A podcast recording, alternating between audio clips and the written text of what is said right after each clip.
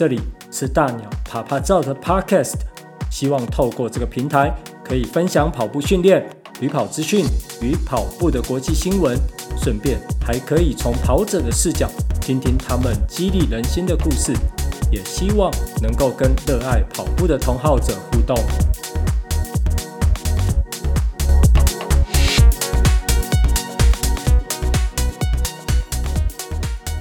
最近台版的汉森马拉松训练法出版了，几年前还是路跑菜鸡的时候，有把英文版看过一次。在每周只休一天，中间穿插强弱课表，搭配长距离的中强度训练，实在是有够变态的。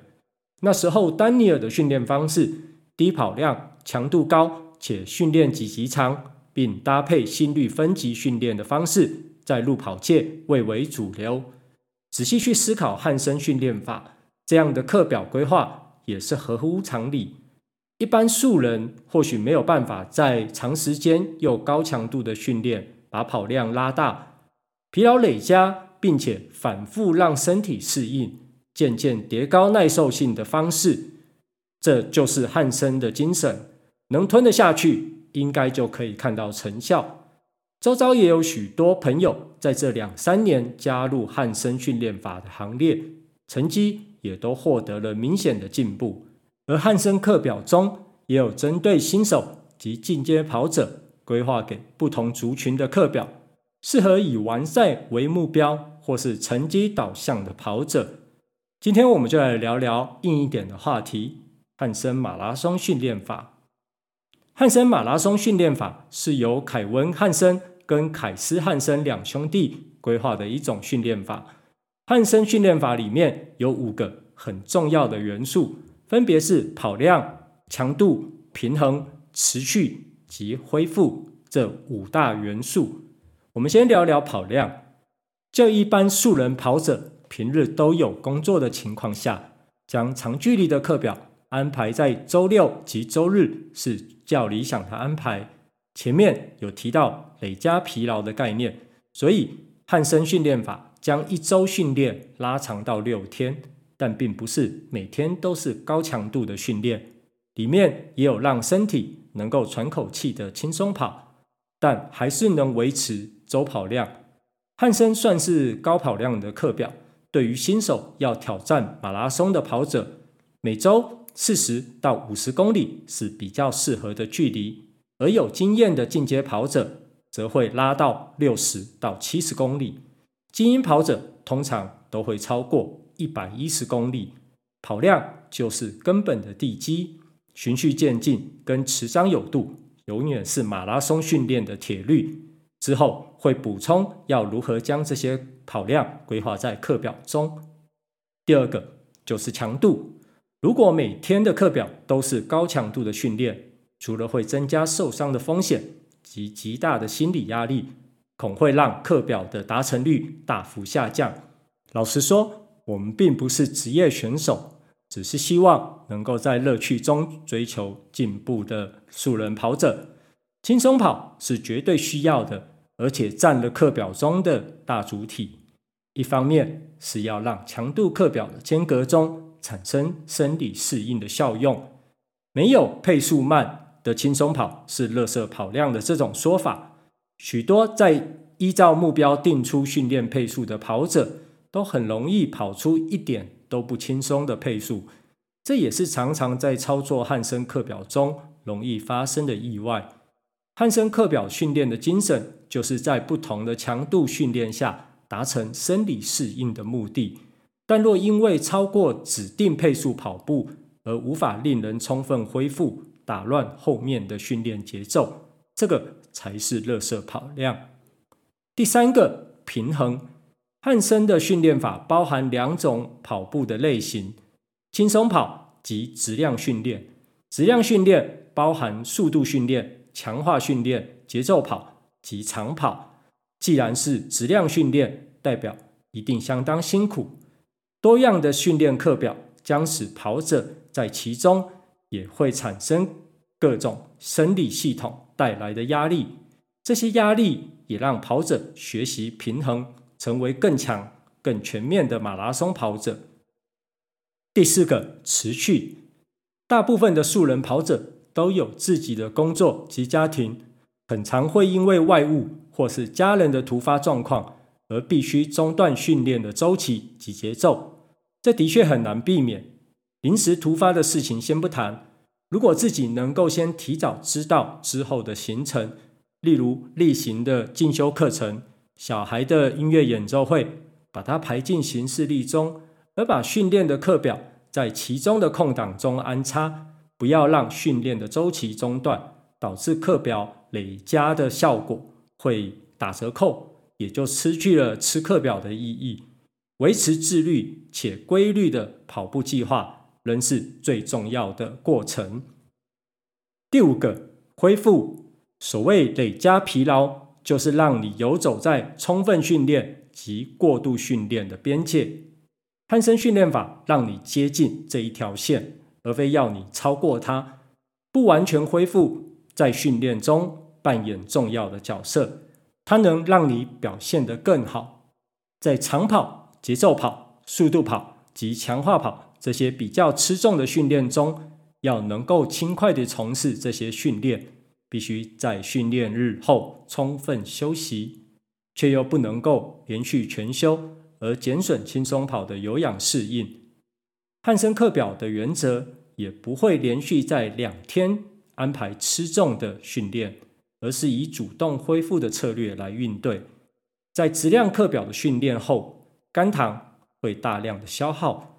用燃脂的轻松跑来维持肝糖储备，让身体不至于太疲劳，当然也不会太轻松。重点是希望你能够在这些疲劳、在长距离的训练中，模拟适应后面的二十六公里，而不是前面的二十六公里。在吃汉森课表的过程中，一定会感到疲累。如果能让维持原来的配速，把课表吃完。代表疲劳的累加能让你完成训练，如果是过度训练，就无法完成课表。这就是疲劳累加跟过度训练的差别。接着，我们来聊聊马拉松生理学。当初在看汉森的书的时候，并没有太直觉地联想到这些参数跟课表的连结性，但读了几次后，渐渐发现汉森课表中的训练。都是在强化这些参数。我们来先说马拉松的肌肉系统。一般的肌肉可以分成慢缩肌及快缩肌，就是 slow twitch 跟 fast twitch 两种。而快缩肌还可以分成二 A 型及二 B 型两种。一型肌纤维就是所谓的慢缩肌，在马拉松的运动上扮演主宰的角色。慢缩肌也拥有更多的微血管，输送氧气的能力也胜过快缩肌。虽然慢缩肌产生的力量不如其他的肌纤维，但它们能够长时间稳定的供应能量，也拥有较小的神经元，不需要太大的神经脉冲，便可以让肌肉收缩，更有效率、更持久，让你在长距离跑步。不易感到疲劳，而这种肌肉跟家族的基因会有关联。如果你的父母亲遗传给你大量的慢缩肌，在先天上就占了优势，也就是我们所说的天分。快缩肌也称为二型纤维，外表比较粗大，收缩也比较快，粒线体较少，因此使用无氧系统产生能量。他们使用 ATP 当作能量来源，这是一种极高的能量分子。可是这类肌纤维疲乏的速度极快，所以百米金牌用来破纪录冲刺的速度，跟马拉松冠军中能维持均速是截然不同的。两种不同的肌纤维，则会带来不同的结果。所以有长时间长跑训练的跑者，一般。都有七十 percent 的慢缩肌，精英跑者的比例更高。二 A 型抗疲劳的能力、微血管密度及粒线体的密度又比二 B 型还来高。幸运的是，如果天分不如人，还是可以透过训练将二 B 型转化成二 A 型。让一型的肌纤维疲劳时，身体会召唤二 A 型的快缩肌。如果训练得宜，有可能可以撑完全程，或是让成绩能够进步。但训练不足，要动用到二 B 型的肌肉抵达终点，通常下场都不会太好。汉森的训练法就是要你如何最大化的利用一型及二 A 型的肌纤维，而不需要动用到二 B 型的肌肉。接着，我们来说说最大摄氧量 VO2 max。如果肌肉是驾驶，那 VO2 max 就是持续扮演助攻角色的副驾驶。顾名思义，最大摄氧量就是摄入氧量的最大值。定义跑步时人体能够输送及利用氧气的最大能力。例如，以最大摄氧量六十 m 每公斤每分来定义，就是身体体重每公斤每分钟。能摄入六十毫升的氧气，最大摄氧量常被视为衡量体能的最佳指标，但它无法百分之百的转化成马拉松的表现。马拉松精英跑者的最大摄氧量经常低于以五公里或是十公里为专项的精英选手，可是它还是一个极具参考的数据。在训练的过程中，最大摄氧量。也渐渐会提升。这里就要提到其中的机转。心脏是运动中将血液送到四肢重要的器官。训练后产生的生理适应性，就是左心室的收缩能力会增加，心腔会变大，而有更有力的心肌能够把血液送到四肢，所以脉搏降低，冠状动脉的循环也会改善。另外，训练也可以提高微血管的密度、粒线体的密度，还有粒线酶的活性，让氧气的递送及能量产生更有效率。这都是与 VO2 max 切身相关。无氧阈值，简单来说，就是在稳定的配速下，乳酸开始大量堆积的运动强度。但这里要澄清一下，很多人都会误解。乳酸并不是高强度运动下造成肌肉疲劳酸痛的元凶，它其实是肌肉能量的来源之一，允许让肌肉挤出最后一点力气。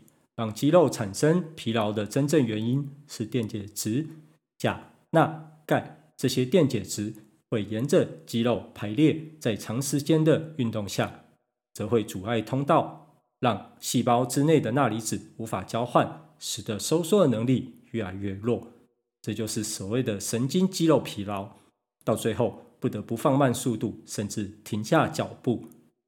无氧阈值至关重要，通常出现在跑者最大摄氧量六十到九十 percent 的运动强度时。以顶尖的跑者来说，无氧阈值可能在七十 percent 的时候才出现。最大摄氧量透过训练提升的效果有限，但无氧阈值。可以成长的空间则宽广许多，所以如果在最大摄氧量都差不多的选手中，最后分出胜负的就是无氧阈值。而汉森的训练就是提高无氧阈值，让身体能够多依赖有氧的系统，改善耐力，延迟乳酸的激增点。有氧阈值则是用人体能量主要来源脂肪跟碳水化合物来定义，简单来说，就是脂肪与碳水化合物消耗速率一比一的运动强度。对多数人来说，运动强度在达到最大摄氧量百分之五十之前，脂肪都是能量的主要来源，也是人体最大的能量库。但在有氧阈值下的速度，对跑者来说，通常都很慢。但超过百分之五十的临界点后，不论强度或是距离增加，身体将会依赖碳水化合物的功能。由于脂肪无法在没有氧气的情况底下燃烧，因此身体开始燃烧碳水化合物的运动强度发生点，我们便称作有氧阈值。当速度提高时，身体倾向以碳水化合物或是我们所谓的肝糖。作为能量来源。毕竟脂肪氧化的速度实在是太慢了。但人体肝糖的储量最多也就两百到五百公克，依赖肝糖提供能量，最多只能撑两个小时左右。如果提取血液中的葡萄糖，造成血糖降低，就会发生我们所谓的呃撞墙期。这时候脚步就好像绑了链球一般，难以前进。高明的训练计划就是避免这样的情况。如何增加燃脂时间，延后提取有限的碳水化合物储备，这个就是训练的重点。聊到这里，最后还有一个运动生理词汇，叫做跑步经济性。我相信很多听众跑友都有听过这一个词汇，就是跑者在特定的速度下的耗氧量。直观上来看，这个数据越低越好。如果同样都是最大摄氧量为七十毫升每公斤每分钟的跑者，跑者 A 跑五分速要六十，而跑者 B 只需要五十五。那很直观的，我们就可以知道 B 的跑步经济性就好一些，也就是比较不费力。决定跑步经济性的关键有两个，一个就是跑量，还有就是速度训练。而汉森的训练会依照你的目标，帮你规划要跑的速度及跑量，但不要贪快而造成过度训练，得不偿失。接着，我们要来进入汉森训练的核心。汉森的课表可以分成由轻松跑里程及质量训练这两种。轻松跑里程是由恢复日的轻松跑，就是所谓的 easy run。暖身收操及长跑 （long run） 构成，而质量训练则是由节奏跑 （tempo run）、强度跑 （strength run） 跟速度跑 （speed run） 所构成。在汉森的课表中，轻松跑是绝对必要的，除了可以维持轻微的超负荷，让跑者能够动态恢复，不易受伤，强化肌腱的发育，微血管的密度。粒线体的体积变大变多，累积跑步的经济性，改善最大摄氧量，这些都是很有帮助的，绝对不是垃圾跑量。轻松跑的原则就是维持最大摄氧量的百分之五十五到七十五 percent，因为大部分的跑者都不一定知道自己最大的摄氧量，所以本书后面也有提供针对目标规划适合轻松跑的配速。比目标配速慢个一到一点五分钟，例如比赛日的目标配速每公里是五分钟，轻松跑就可以配到每公里六到六点五分钟。实际操作正课表可以配六分速，暖身收操就可以配六分半。在一松一紧的逻辑下，轻松跑就可以适合规划在节奏跑的隔天。及长跑的前一天，如果觉得太轻松，可以增加跑量来替代增加跑速，不然就会让身体恢复的功能大减。长跑是跑者在马拉松训练一定会规划的项目，通常规划在周末假日，在汉森预设的课表中，大概都是规划在周日，而在长跑日的前。一天就是礼拜六，则是规划轻松跑，而不是全休日，让操作者可以在有效的疲劳累积，不至于在长跑的时候太轻快。然后周一再安排轻松跑，周二则是强化跑。至于汉森的长跑的距离，有别于其他的课表，长训的距离通常都不会超过二十六公里。为了让身体恢复的时间可以控制，长跑时间的原则不超过三个小时。另外，长跑的距离也控制在每周跑量的二十五到三十 percent，取其平衡。二十六公里是汉森课表认为是最佳的规划，但汉森的长跑可不是轻松跑的速度，在配速上会比目标配速约慢个零点五分钟。比如目标配速是五分速，长跑的配速就是五点五分速，也就是五分半。其实这是很有质量的训练。而长跑对于跑者的好处，就是提升最大摄氧量、肌力、脂肪代谢的能力，改善肌肉储备能量的系统，以及面对赛事的信心。汉森的速度跑就是一般跑者口中的间歇跑，这样的训练在要求成绩突破上是有其必要的，尤其是已经进入 Sub3 领域的跑者。速度训练最大受益的就是运动肌肉，可以最大程度地启动慢缩肌，以供应有氧能量。当这一类的肌肉疲累后，就会征召中间的肌肉，让肌肉的协调性变好，进而提升跑步的经济性。另外，超过百分之八十最大摄氧量高强度跑步刺激下，血液中负责吸氧的血红素，将氧气带入肌肉粒线体的肌红素也都会增加。无氧阈值及最大摄氧量也会连带提升，肝糖快速耗尽的刺激下，也会因为生理适应的关系而增加肝糖的储备量。而汉森课表中的速度跑通常都安排在课表的前几周。如果你在准备五 K 的测试，安排在前面，而课表的配速就可以依照测试的目标来执行，让自己心里有个底。在课表中后期转到马拉松时，就可以用其他的质量训练来替代，因为间歇跑对于模拟马拉松后面七公里的感受并没有太大的意义。汉森的速度跑配速大约是八十到九十趴的最大摄氧量，并不会超到一百趴，目的还是因为生理适应的关系，而不是让操作者陷入受伤的风险中。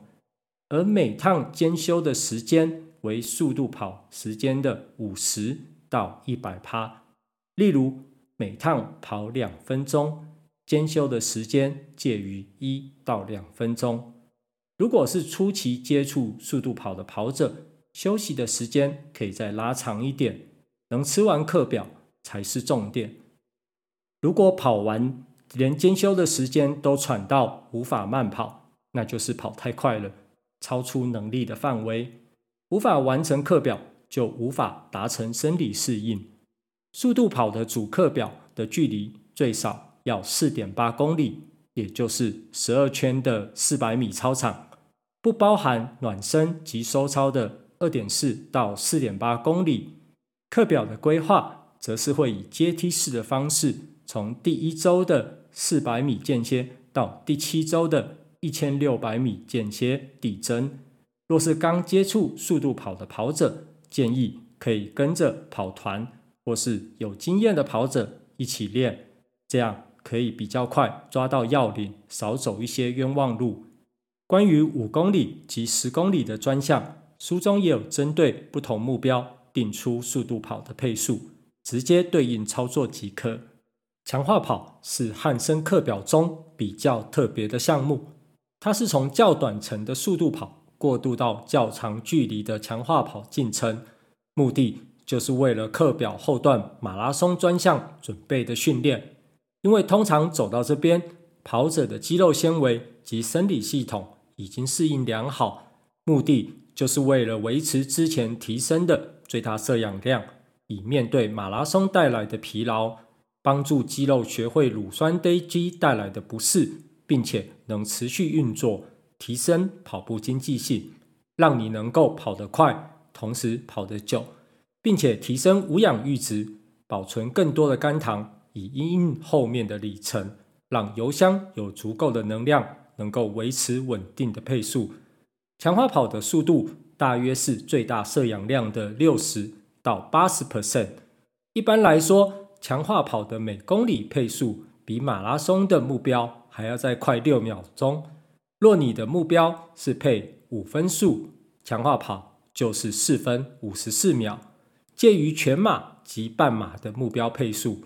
每次主课表的跑量为九点六公里，课表从一点六公里共跑六趟，到后面四点八公里，共跑两趟，每趟的环跑为四百到八百公尺。所有的训练前后一样要有二点四到四点八公里的环跑。节奏跑是许多跑者都有接触的训练，也是耐力训练的重点项目。原则上，节奏跑就是马拉松的配速跑，也是汉森课表中持续最久。长达好几个月的课程，也是让你习惯马拉松配速，而不会超速，导致后段无力、配速不稳的情况。节奏跑的速度快于轻松跑，但依旧在无氧阈值下。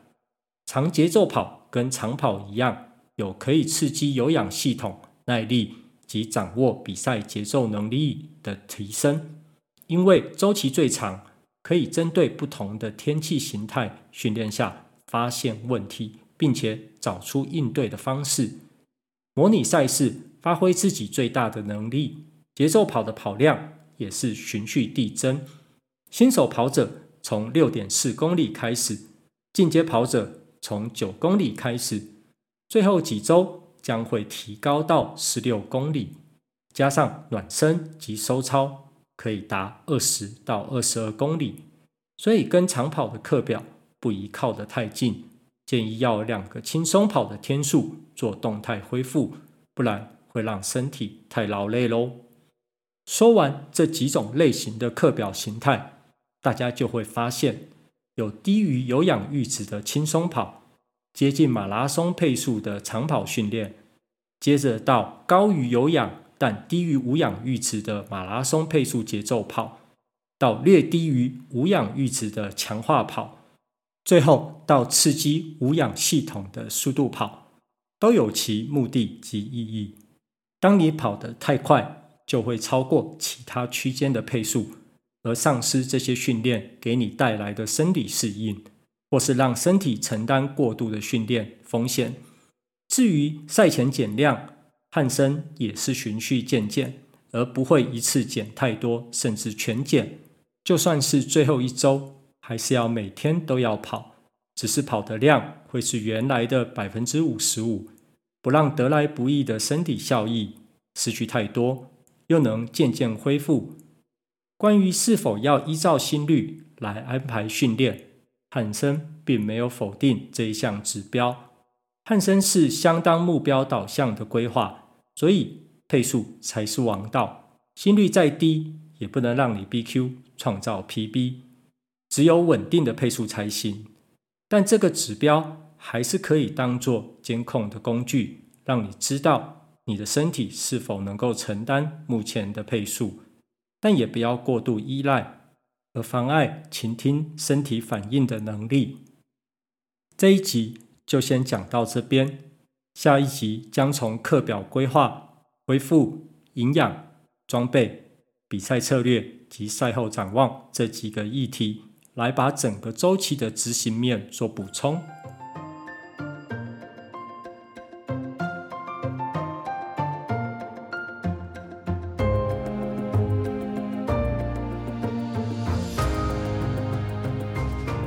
下是这一周的马场环球周记。第一则新闻是，二零二一年东京马拉松确定将延到秋季举办。原定二零二一年三月七日举办的东京马拉松，因为新冠疫情的不确定性，将推延到秋天。主办单位在十月四日也通过决议，将持续举办大众赛事，维持四万人的规模。一开始，主办单位也是考量是否依旧维持精英赛的形式举办，但如果连续两年都是依照少数精英赛事举办，将让主办单位承担巨额的亏损。在几经考量后，还是决定恢复原来的规模。至于举办的时间，据悉将会在十月十七日。第二则新闻是伦敦精英马拉松。于十月四日顺利落幕。今年的伦敦马拉松最大的看点就是男子世界纪录保持人 Kipchoge 与 WA 积分排名第一位的 Bekele 世纪对决。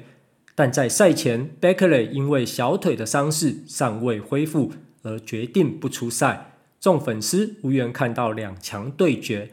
当天的赛事是在寒冷细雨的天气展开序幕，而赛道的规划则是在圣詹姆斯公园绕行十九点七六圈。